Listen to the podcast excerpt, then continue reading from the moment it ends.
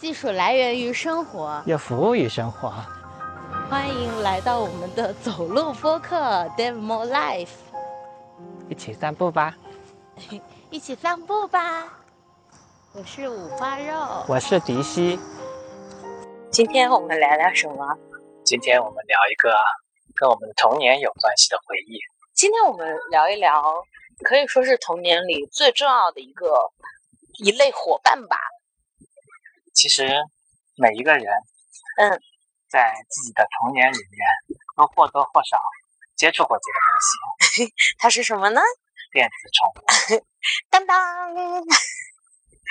哎，我我记得我第一次接触是那个电视里看到拓麻鸽子的广告，然后我就在商店买到了这个东西。但我发现我问你的时候，你居然全然不知。我以为你会对这个非常熟悉。我听到这个名字的时候也是非常的陌生，我觉得可能就是类似于像虚拟偶像，因为拓麻鸽子听上去就像一些偶像群体的 爱豆的名字嘛。对，最后你说了它的另外一个名称，那我就非常有实体感了，就电子宠物嘛。嗯，就我最开始接触就是这个，就可以在一个小的。类似钥匙扣大小的东西里面，然后有有一个呃像素级的黑白的一个宠物，但我感觉也没怎么玩，但是就是对这个东西非常感兴趣。我小时候其实也是很喜欢电子宠物的，嗯，因为那个时候不像现在大家都有手机，可以去随时拿出手机玩手机上的游戏，嗯，你能够去提供娱乐的方式是非常有限的，嗯，所以类似一个电子宠物这样的。嗯，相当于是一个迷你版的游戏机，对于我们来讲就是非常好的打发童年学习以外的时光的方式。嗯，而且呢，当时电子宠物应该是在我小学的时候，嗯，就班级里也会掀起这样的一个嗯热潮，就大家都会觉得这个东西很新鲜。到底是玩什么？嗯，你不是有拓麻鸽子吗？你是什么？我问的是这个问题呀。你玩的是什么？我玩的好像是养了一只鸡，一只。对我真的印象不是特别深刻了，大概就是类似一个鸡这样的。在哪养的？它是单独的一个？对，先从一个蛋孵出来，嗯嗯，然后慢慢长大，你要给它去喂食，嗯嗯，还要去给它洗澡，嗯，清理排泄物。哎，它养到最后会怎么样？就一直养是吗？啊，好像是有寿命的。哦，也也有这种。对，其实，嗯，现在看上去是非常简陋的，但是当时玩的时候还是非常新鲜的。嗯，就呃，在那个时候呢，也有一些展上的游戏机也是非常简陋的，可以去呃玩俄罗斯方块，嗯，或者贪吃蛇这样的游戏。嗯，但是像这样子能够有很强的情感互动的电子玩具。是非常少见的。嗯嗯，你当时玩的是正版的拓麻鸽子吗？那肯定是盗版的呀。那为什么还叫这个名字呢？我不知道，我哎，我跟你讲啊，我记不起来我任何玩它的细节，我只记得在我的抽屉里有一个这个，而且它的名字就叫拓麻鸽子，其他没有记忆了。那说明你这个盗版还是抄的比较 原汁原味的。嗯，像我玩的。呃，电子宠物的话，我是真的不知道它叫拓麻鸽子的哦，它就是电子宠物，然后是类似一个鸡蛋这样的造型。嗯嗯嗯，对，对吧？对。那我听了拓麻鸽子之后，我就去了解了一下它的背后的历史。嗯，其实拓麻鸽子这个是日文。托马鸽子。托马鸽子。托马鸽子。托马鸽就是鸡蛋的意思。哦，托马鸽子。我去。它就是鸡蛋和 watch 的结合哦，哇，好象形啊！这个对对对，呃，这个游戏机是在一九九六年发行的。现在的著名的玩具大厂有玩过高达或者这些模型的，也知道，就是万代。万代在出拓麻鸽子之前，它的经营状况其实已经很不好了。哎，是哪一年？一九九六年啊。呃，它是通过拓麻鸽子这个玩具，才又重新。把市场点起来，这么厉害吗？这个非常厉害，因为当时确实是风靡了全球。哦，真的？哎，它的可玩性到底在哪里？它可以交换吗？就是，呃，或者能能够怎么样？可以交换，可以通信。哦，可以通信。对，但嗯其实大部分人是玩单机的嘛。那个年代，呃，能够在捧在手上去玩的东西确实非常有限。天呐，哎，这个真的很像你自己随身有一个呃呃宠物小精灵一样。嗯，而且还有一个背景是，嗯日本是一个非常喜欢宠物的国家。嗯但是呢，养宠物有很多的问题，嗯比如说我们现在也不太想去养猫或者狗，嗯啊，养猫的话要做铲屎官，嗯，养狗的话要带出去遛，还会咬沙发。对对对，这些如果说是有生命的动物的话，去饲养的话，还是有很高的成本的。嗯所以电子宠物相当于是一个非常轻量的，能嗯够把现代人的一些精神寄托嗯嗯嗯，去做一些怎么表达？就给现代人精神一些寄托。哦，对，就可以给现代人一些精神寄托。它的本质跟养一只呃有生命的宠物没有特别大的区别。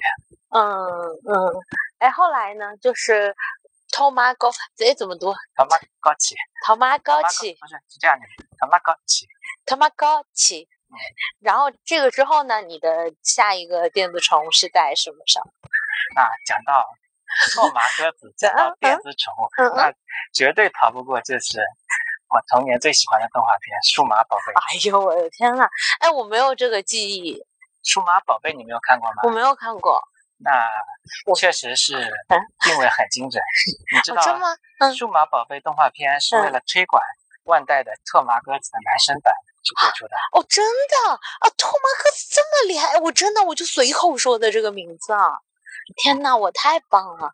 是这样子的，特麻鸽子呢，当时推出的时候 主要是面向女生的。哦哦，你看它那个造型像一个鸡蛋，是是是，感觉蛮好看，还彩色的。对对，更多的是一种饲养电子宠物的感觉。嗯嗯嗯但是到了数码宝贝，就是当时在拓麻鸽子上面去做了一些战斗上的功能的升级。就是说拓麻鸽子可能你只是养，但是呢，到了数码暴龙机，因为男孩子比较喜欢。数码暴龙机 啊！对呀数码宝贝港台的翻译就是数码暴龙呀，哦，OK，就是数码暴龙机。然后这个机子上的数码，呃，数码暴龙吧，养的这个电子宠物，它是可以对战的。哦哦哦，哎，这个很像它的动画片啊。呃，对，嗯呃，所以我小时候呃买过数码暴龙电宠，我非常喜欢。哎，它是放在什么上？呃也是一个单独的蛋吗？不是戴，像一个手表一样，就像动画片里这样的一个造型。哇，它真的让你在，哎，我发现啊，女孩子会模仿偶像剧里的人，然后男生会模仿动画片里的人，然后就一样的要那个道具对，。而且非常中二的。我们那时候 上初中的时候，《数码宝贝》这这部动画片大概是两千年左右在国内播放的。嗯大概是我上初一的时候，嗯，当时寝室里的同学就会开始去模仿《数码宝贝》里面各种呃必杀技，嗯嗯嗯大喊起来，像什么恶魔之爪、嗯嗯，尖尖碰碰拳。哎，我懂的，我懂的，我初我初中玩战斗陀螺也是这样的。对，特别中二。所以《数码宝贝》这部动画片对我的影响还是蛮深的。嗯嗯而且当时《数码宝贝》这部动画片播出之后，嗯呃，也推出了很多的周边，像吃一些类似奇多的膨化食品啊，哦它里面就会有这种卡片片可以收集。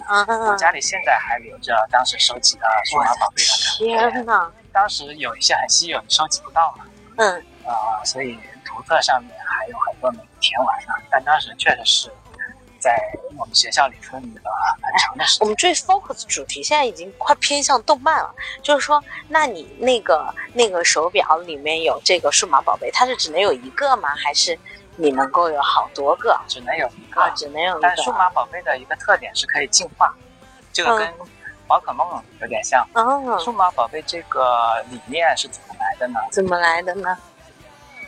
其实它的本质是一种计算机病毒。哦，当时大概是一九九九年、两千年左右，嗯。马上要进入一个新的千年时代，然后嗯当时的网络刚刚去普及，嗯。在那样的背景下，人们会对网络世界有一些畅想，所以，呃，数码宝贝它是诞生于网络上的计算机病毒，它嗯在网络世界里面去，呃，形成了一些人工智能，啊，这么先进吗？当时的利益？其实数码宝贝到今天我们去看的话，它一直是跟人类的科技息息相关的。哦，刚开始的时候，它是网络的计算机病毒形成了一些、呃虚拟的生命体嗯。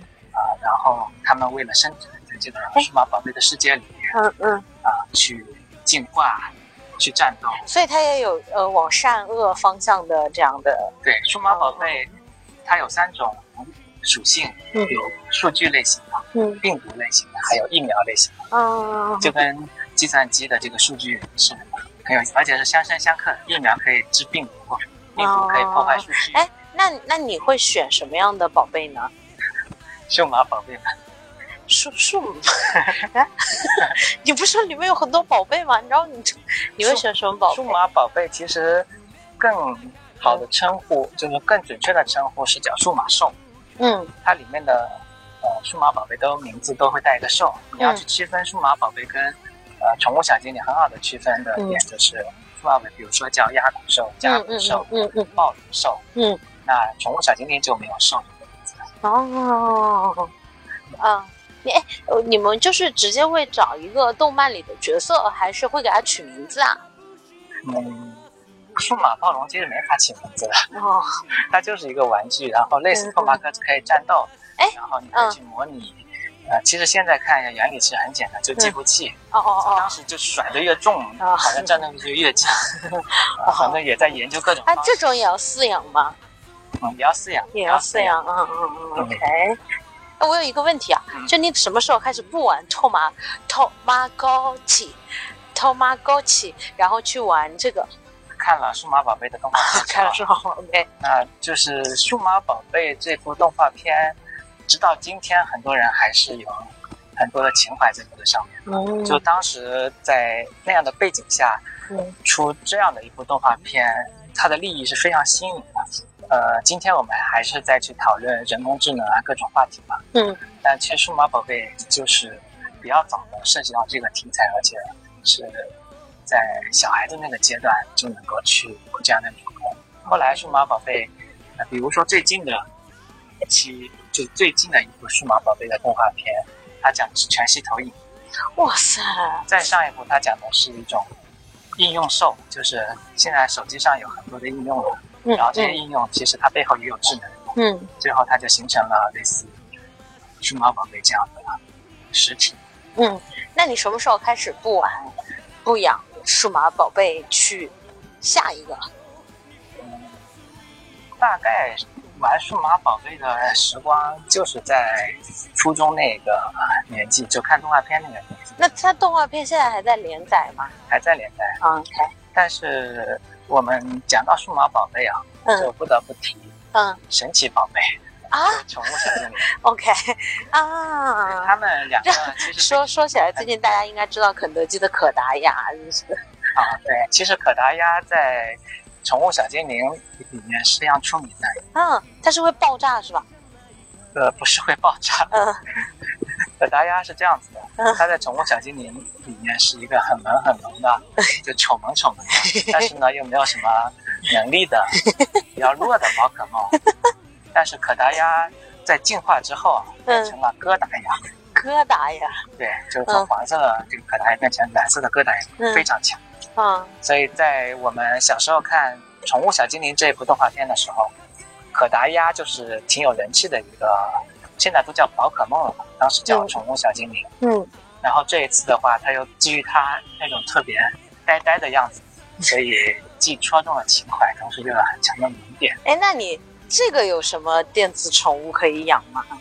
其实，嗯，《宠物小精灵》这一部动画片啊，它是脱胎于任天堂呃玩牌系列游戏《口袋妖怪》，现在我们也叫宝可梦嘛这款游戏。嗯像拓麻鸽子，或者说是像数码暴龙机，嗯它们都是有一个像手表或者是鸡蛋造型的一个实体的玩具。嗯但是呢，宝可梦更偏向全软件，它的硬件是跟任天堂的掌机结合。嗯嗯理论上，它们的乐趣是差不多的。嗯啊，宝可梦的核心乐趣是收集、培育、对战、交换，嗯这是它的核心乐趣。嗯直到今天，它出到第八代的正传作品啊，嗯还是依然保留着这个核心的乐趣。嗯，这个乐趣是人类最本质的乐趣。它这个游戏里面怎么玩？它的它的玩的逻辑是什么？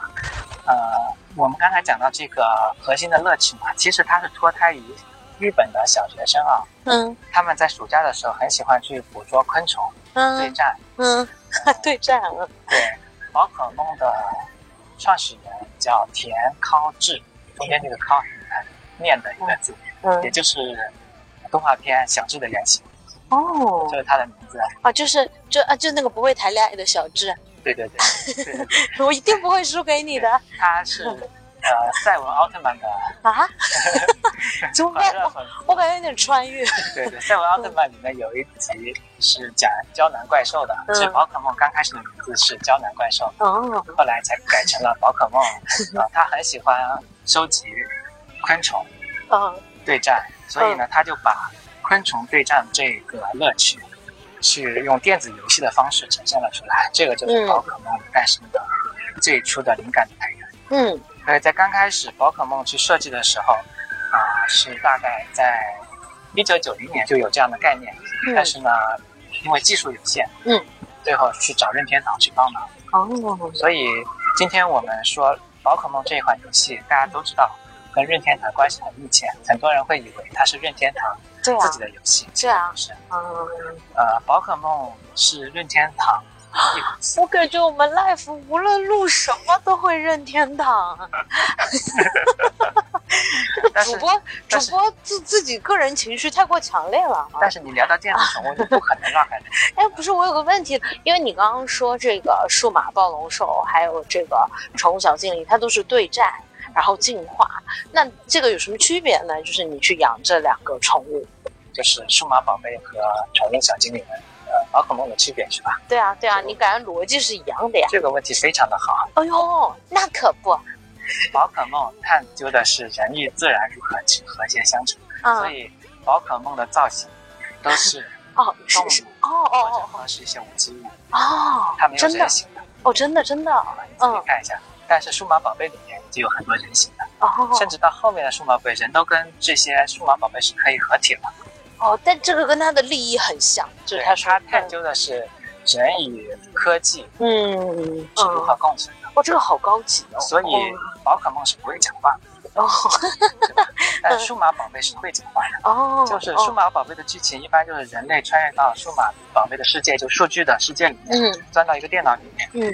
然后在这个虚拟空间里面有很多的数码宝贝，然后形成了友情、羁绊，哦最后一起冒险、成长的故事。这个是数码宝贝的主题。哎，它是不是有一个到了多大岁数，这个宝贝就会离你而去？我记得有一次看大电影是这样。其实，数码宝贝的 IP 为什么运作的如此不成功，嗯，就是因为它里面的设定是非常混乱。哦哦哦哦，对我们刚才讲到宝可梦嘛，宝可梦嗯是世界上品牌价值最高的 IP，嗯比漫威啊、迪士尼都嗯高。嗯它的品牌的运作，从今天来去看也是无法复制的，非常强。就是嗯宝可梦是做游戏发家的，然后呢，九六年出游戏嘛，当时其实不是特别的火。嗯，后来是因为出了一个梦幻的 bug，就是程序员写的彩蛋嗯。开始火起来。啊那它真正的爆发是在哦。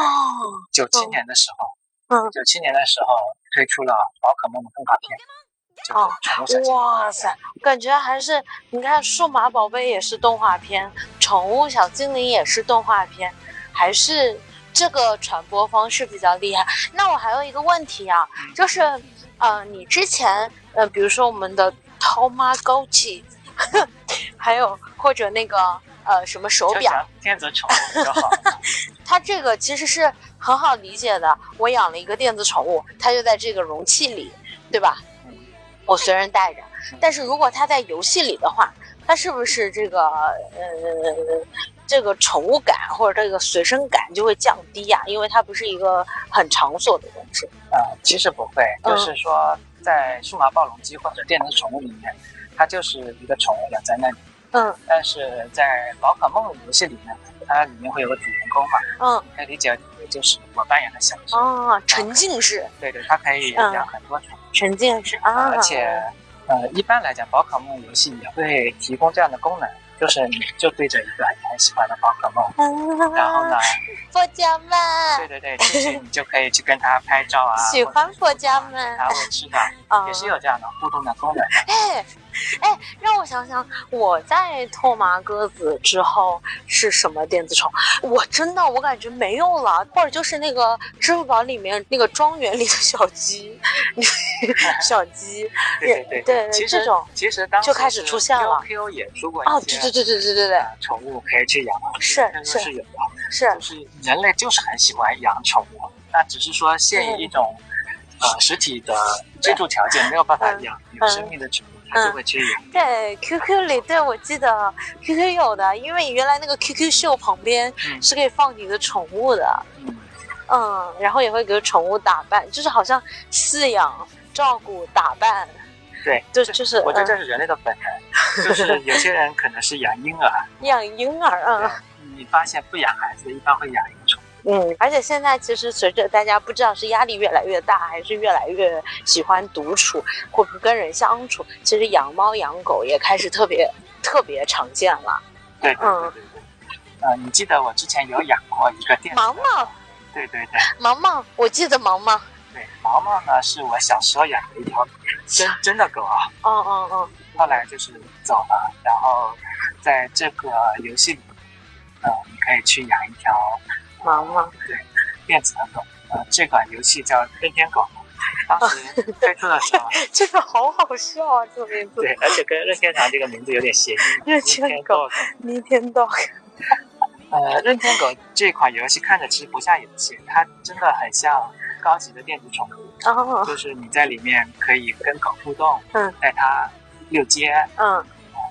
然后去喂食，也要去清理它的一些，嗯，粪便。对对对，这些你都要去做，而且他会生病，你要给他，去治疗，都是嗯很很拟真的一款游戏。嗯这款游戏是任天堂掌机历史上第一款获得日本著名游戏杂志发米通满分的游戏。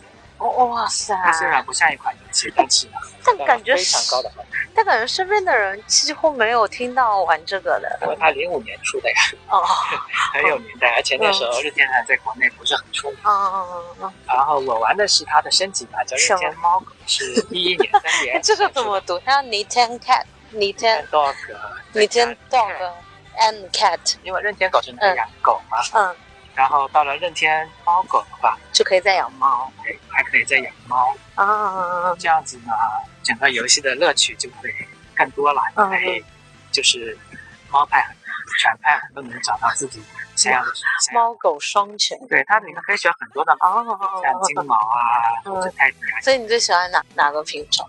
嗯，我现在更喜欢柴犬了。当时可能我选的毛毛应该是跟我小时候一样的，嗯。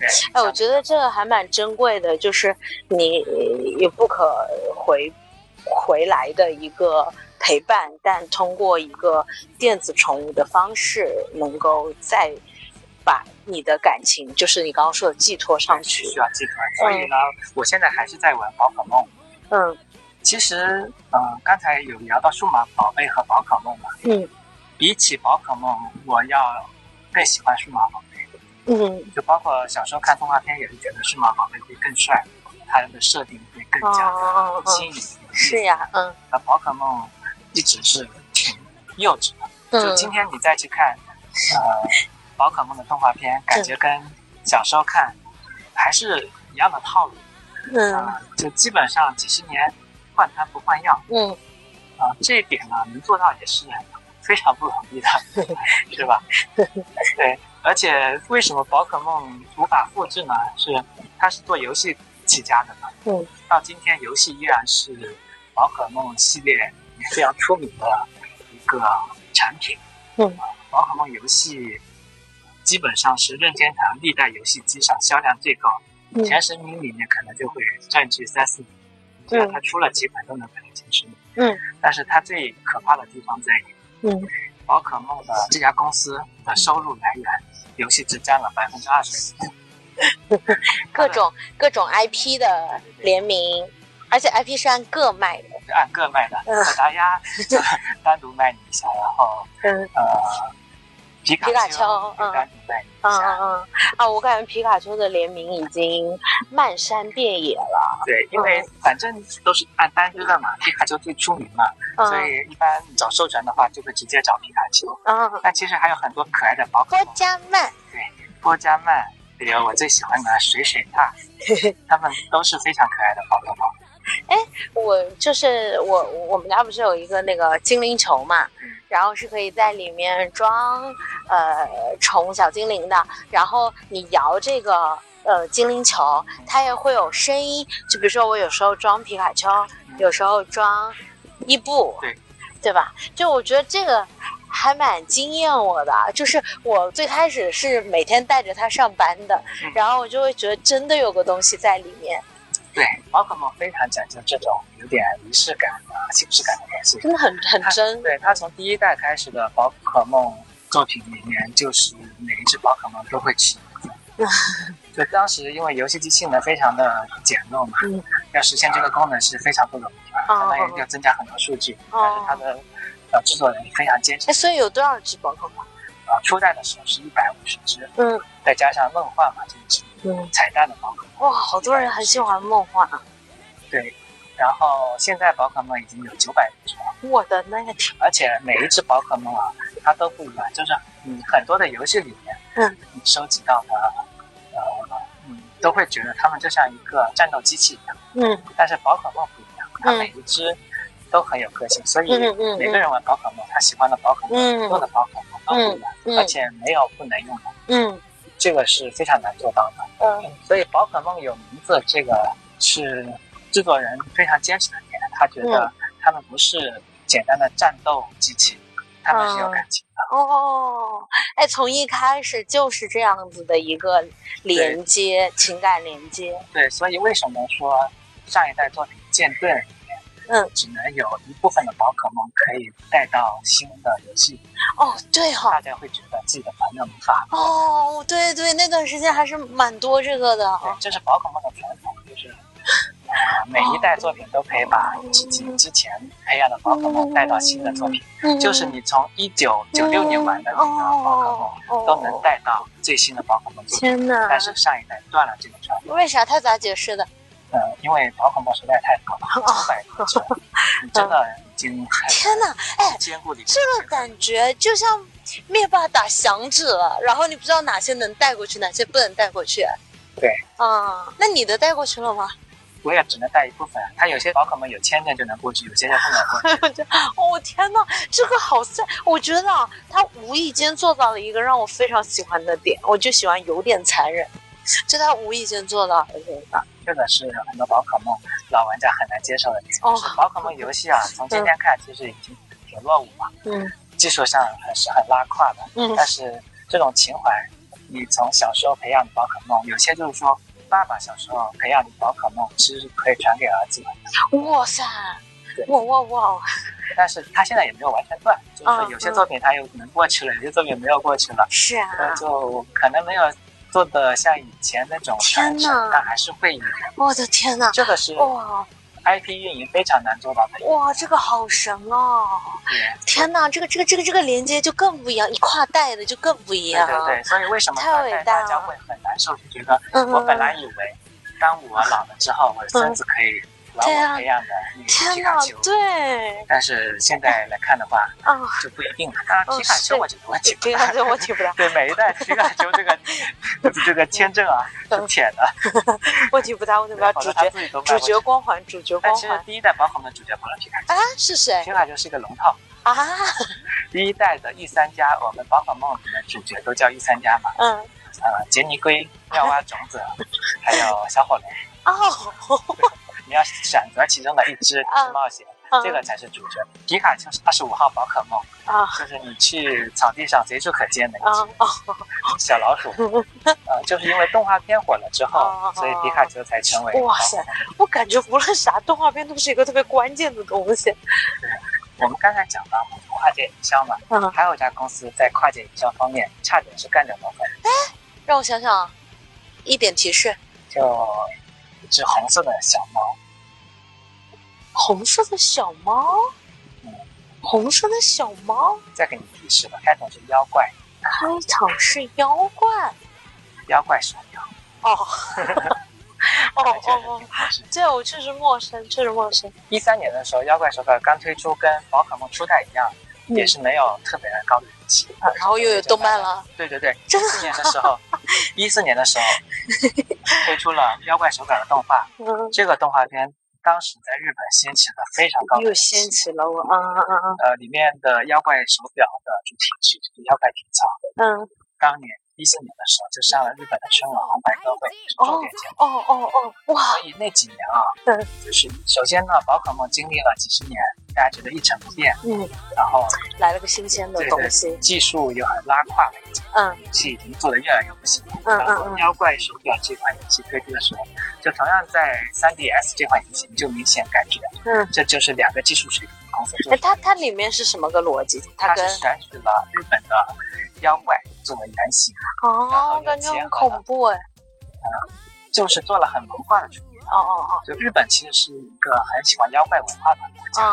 然后呢，又跟小学生的很多梗结合在一起，就跟小学生的口头禅。我感觉他想做一个类似电子宠物感的东西，他就会去找跟你现实生活非常贴近的东西。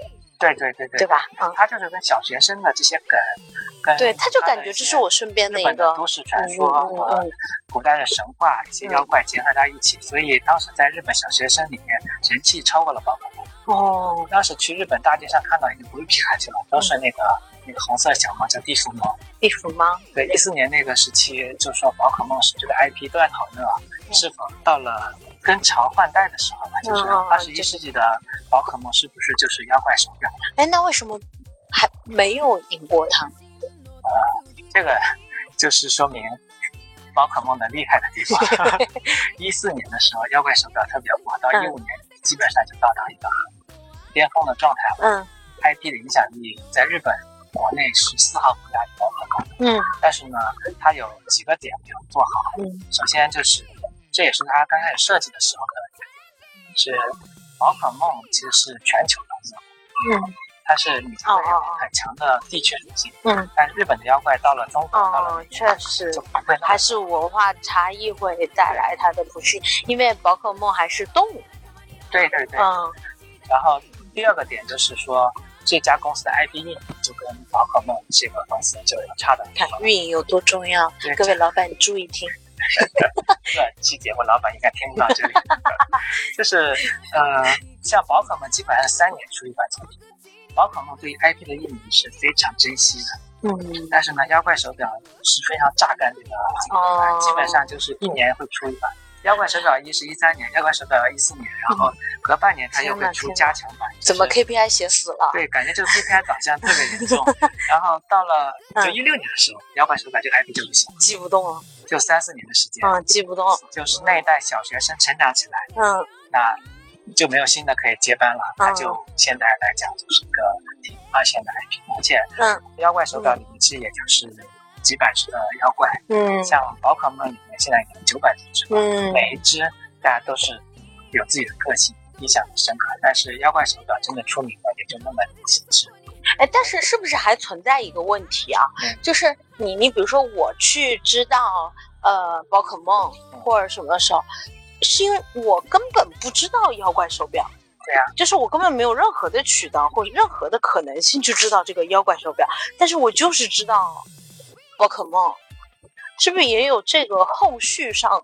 这就是它品牌运营厉害的地方。嗯，就我不打游戏，也不看动漫。就是妖怪手表是一个很不错的游戏。嗯，就是从游戏的角度来讲，在至少在那几部，它最好的作品是完爆当时的宝可梦。嗯，但是但它的受众非常窄，受众很窄。嗯，就是说它虽然也出了很多的联名，但是只局限于日本国内。对，但是。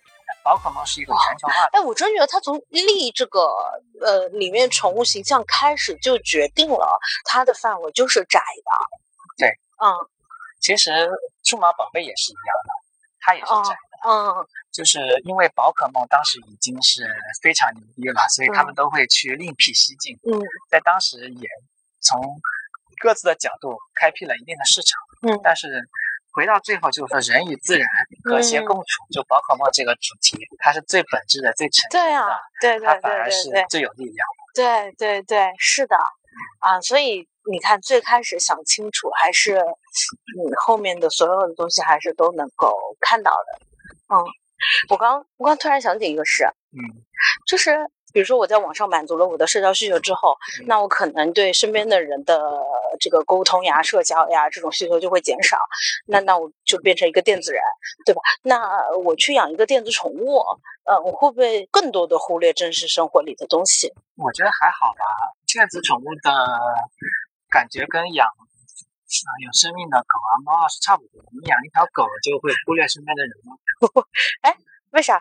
它不是会满足我的社交需求吗？养一条狗会满足你的社交需求？你跟狗社交吗？OK fine，离离原上。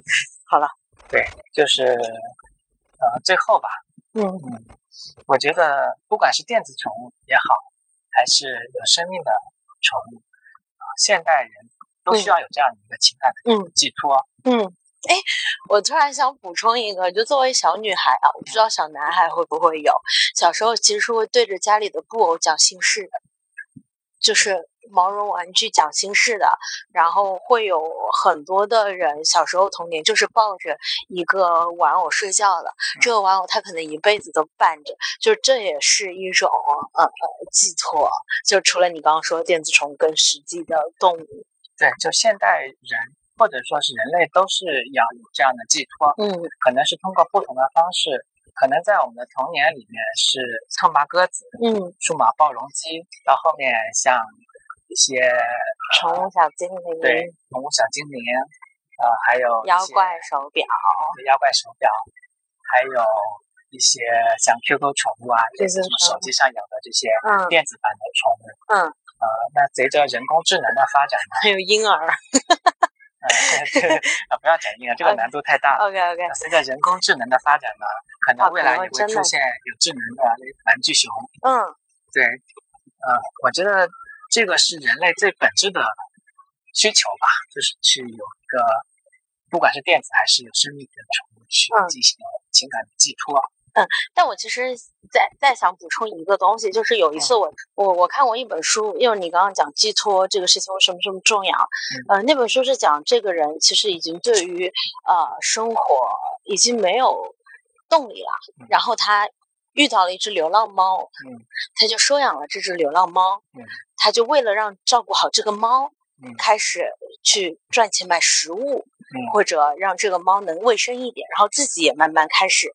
重新的过上了正常的生活，这个这个书我我是当时在这张图书馆特别无聊的一个下午看的，但我到现在都记得特别清楚。我觉得人其实我们讲责任会让我们累，但是有时候责任也让我们有存在的感觉。对对对对，他给我们那种存在感，我们被需要呃的那种情感。其实也是很重要的，所以就是呃，我觉得倒不说鼓励大家都去养一个宠物，我只是觉得大家找到合适的寄托自己情感的方式，让自己更有动力去变得更好。嗯嗯，好的。那 我们今天的这个童年怀旧节目，最后还坚坚强的拔高了，就聊到这里了。好，拜拜，拜拜。咪咪，咪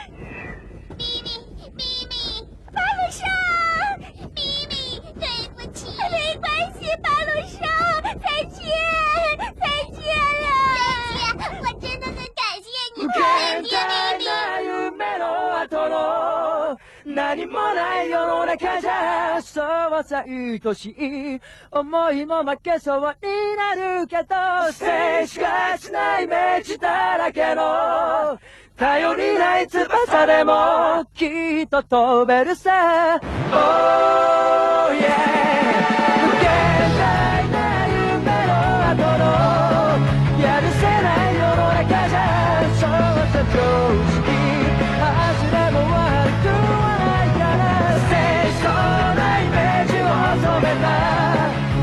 起来，自。